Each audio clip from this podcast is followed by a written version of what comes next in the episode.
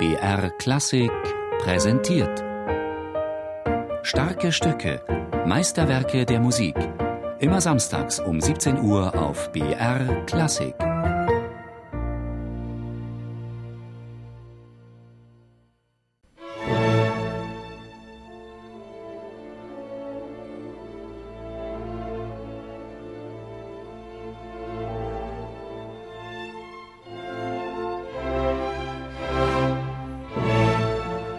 Die Tradition derer, die meinten und meinen, Schumann verbessern zu müssen, ist lang.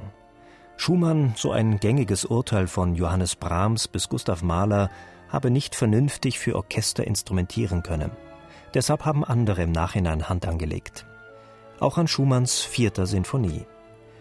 Die Erstfassung, der Komponist höchst selbst hat seine Sinfonie später nochmal überarbeitet, stammt aus dem Jahr 1841. Für den Dirigenten Heinz Holliger ist der Erstling eine zwingende Vorlage.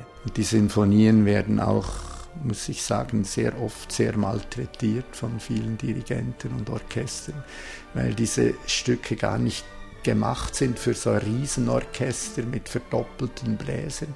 Man kann eine Schumann-Sinfonie nie ab Blatt spielen. Es gibt einen dicken Urwald, so wenn man das zuerst spielt.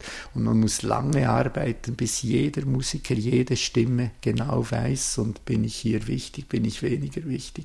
Und auch so leicht spielen, wie eben Schumann das zur Schumann-Zeit gehört hat und nicht wie sein Bulldozer in den Konzertsaal zu fahren, wie man das leider oft hört. Und dadurch hat sich Schumann sicher auch nicht übermäßig viele Freunde dann erworben. Komischerweise ist Schumann ein Komponist, der fast von allen Musikern sehr geliebt wird. Aber es ist eine Musik, die so nach innen spricht und auch so labyrinthisch ist, die nicht wie bei Beethoven von A zu B fortschreitet und so lange Entwicklungen, sondern wie in Spiralen, so wie ein Taumel sich dreht. Manchmal die, die ganze D-Moll-Sinfonie beruht auf vier Tönen und ihrer Umkehrung, ihrem Spiegelbild. Wald und Wult, wenn Sie wollen, oder ja, oder eben die beiden äh, Florestan und Eusebius oder was auch immer. Was Beethoven in den spätesten Quartetten angestrebt hat, das hat Schumann eigentlich immer gemacht. Und darum ist diese Musik so verstörend modern eigentlich und so anders als alle andere Musik.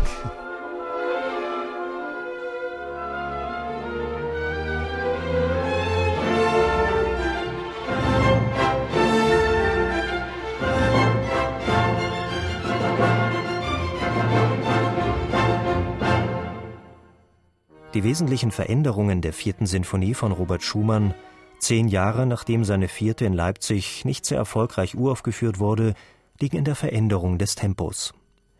Für den Dirigenten erklärt sich das durch Schumanns Krankheit, die den Komponisten später langsam gemacht habe. Erstens mal ist die Notation doppelt äh, so langsam. Also es, es, wird alle, die, es sind zwei Vierteltakte in vier Achteln, was in der späteren Sinfonie vier Sechzehntel notiert sind.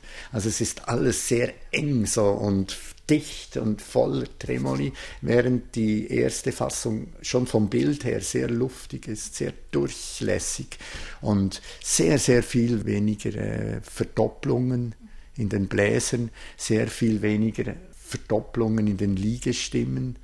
Dazu hat es viel mehr diesen Charakter einer, wie er es zuerst genannt haben wollte, einer sinfonischen Fantasie. Es ist nicht, er hat zum Beispiel später plötzlich eine Wiederholung in den ersten Satz reingemacht, dass es eine Art Sonatensatz draus wird.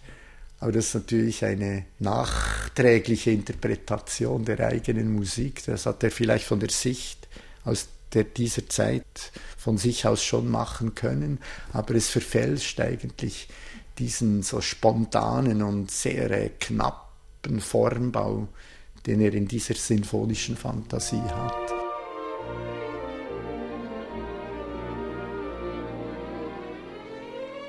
Luftig, atmend, so bewegt sich der dritte Satz.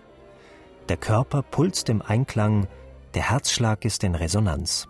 Schumann hat natürlich viel diese Systole und Diastole, diese Herzrhythmen kommen sehr deutlich. Und oft ist seine Rhythmik, es gibt ja so idiotische Kritiker, die ihm rhythmisch äh, Fantasielosigkeit vorwerfen, was überhaupt nicht stimmt. Es war ein ganz, ganz genialer Rhythmiker.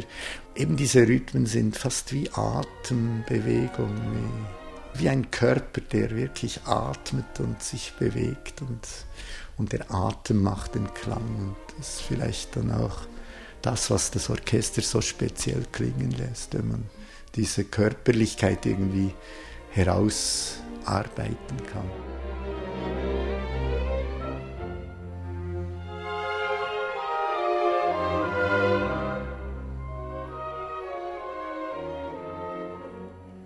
Der Körper ist vergänglich. Die vierte Sinfonie von Schumann mündet im Tod. Freilich wahrgenommen, gefiltert durch die Musik.